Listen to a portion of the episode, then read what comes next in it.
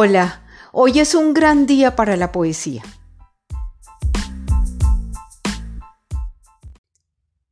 Este es un nuevo episodio de nuestro podcast Inquietudes Poéticas.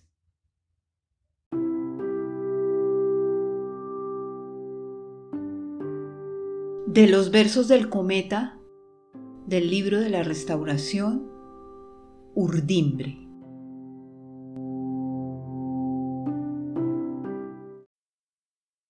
La urdimbre está tendida, cargadora la carga, sembrador la semilla, pescador tu pesca, labrador tu labranza.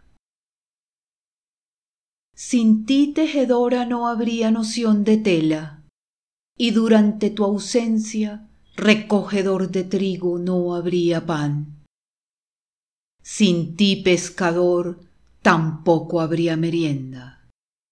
Niño, tu planta, tu porción de estrella. En tu ausencia, caminante, no habría camino. Sin ti, niño, no habría hombres. El estambre está urdido. Si cada uno pudiera ver la extensión del tapiz, entendería. Sin el minero no tendría sentido la mina. Sabría de la importancia del trozo de labor, de la razón de ser de cada día.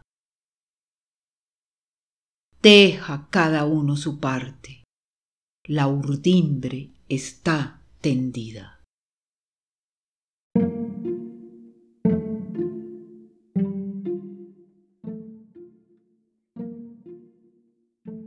En la pared central del mezanín de la joyería de su padre, donde transcurrieron aquellos años tan importantes en los que se familiarizó con el silencio y aprendió que las palabras eran los mejores diamantes, las piedras más puras a cuyo encuentro ella siempre iría.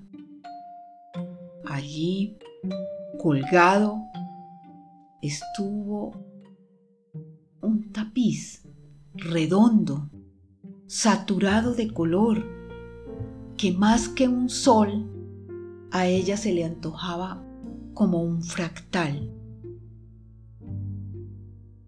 Entre más alejada de él se encontraba, más claros aparecían a sus ojos los diminutos triángulos que se repetían en versiones más y más pequeñas.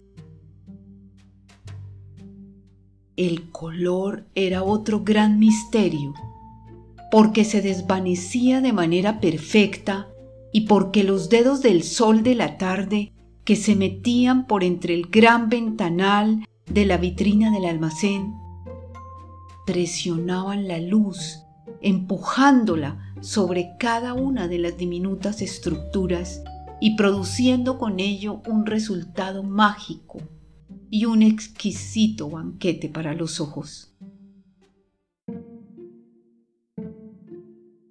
Si el secreto de la vida, las respuestas a sus interrogantes más recónditos, la causa última de la humanidad se redujera a tener que fabricar entre todos ese gran tapiz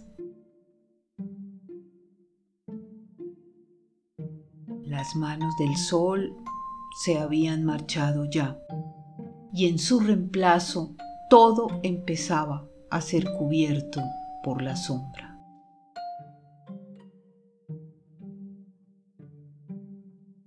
Este tapiz de abrigo sería como la gran tarea cósmica?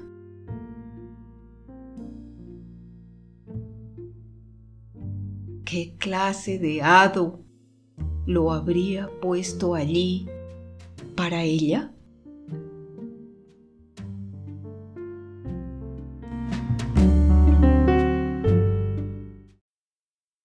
La mancha. Tengo las manos cansadas, los dedos heridos. Por entre la base de la urdimbre he templado mi espíritu He confundido a veces los hilos. He dañado la labor y al día siguiente he vuelto a tejer lo perdido. Esto es haber echado a perder la tela, recomenzar. Si el nudo plano no queda compacto, no nace el tejido, no surge la tela, me veo compelida a volver a empezar. Se atora la aguja, me sangran los dedos y al poner las yemas se mancha la tela. Manchada no sirve y no puedo irme sin tejer entera mi porción de urdimbre. Me atosiga el tiempo y me desespera. Temo que no alcance a rehacer la tela. Temo que mientras me ocupo de borrar la mancha pierda la destreza. Temo que mis dedos luego ya no puedan enlazar los hilos en nudo cortado, que olviden cómo se fabrica ese nudo plano. A veces quisiera saber en qué etapa voy ¿Cuál es mi sección en el gran tapiz? ¿Cuál es mi color? ¿Cuál es la partícula que conforma toda mi misión?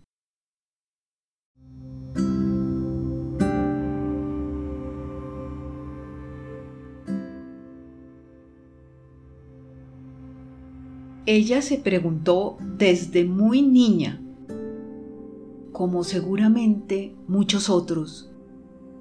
¿Por qué había venido aquí?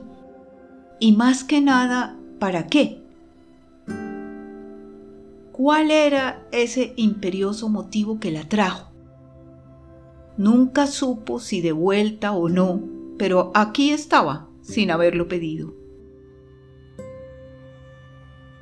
En esos momentos de interrogación se le antojaba ver la tierra como si ella misma se encontrara muy arriba, en un globo, y desde allí pudiera ver los trozos irregulares del arado, los surcos que cada uno va formando mientras realiza su propia siembra. Pero son muchos los que tejen para sí mismos persiguen únicamente su propia ganancia. Entonces surge de nuevo la pregunta, ¿acaso estaremos tejiendo solos? Aquello de construir un mundo más justo será solo el vehemente deseo de algunos? porque la muestra descarada del apetito por el poder que arrastra al mundo, la maldad, la desfachatez y el cinismo, esa argamasa producto de la degradación humana, conducen a la vacilación. Si subimos más y más alto, si situamos el globo a sotavento, vamos a la parte opuesta de donde viene el viento. Así lograremos elevarnos más y más. Así los que buscan únicamente su propia ventaja podrían ganar altura y entonces verían el gran tapiz, divisarían su lugar en él, descubrirían dentro de sí mismos la presencia iluminadora de la indulgencia. Entenderían que siempre se puede volver a empezar, que el error puede enmendarse, la guerra se puede acabar, hacer de nuevo la paz es posible, porque en el corazón humano todo puede alcanzarse mientras haya un soplo de vida.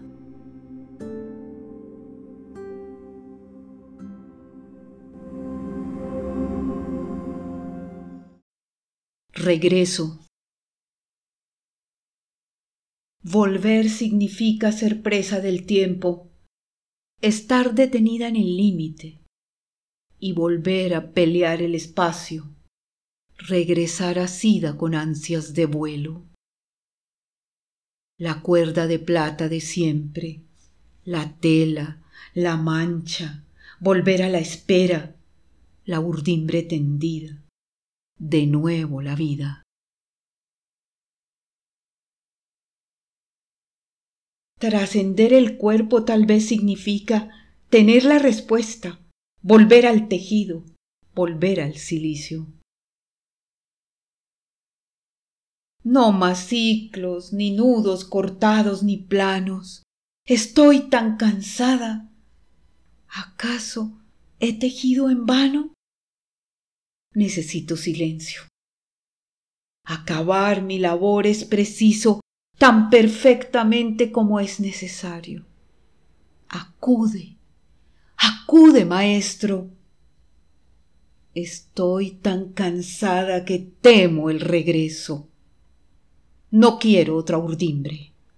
No quiero otro cuerpo.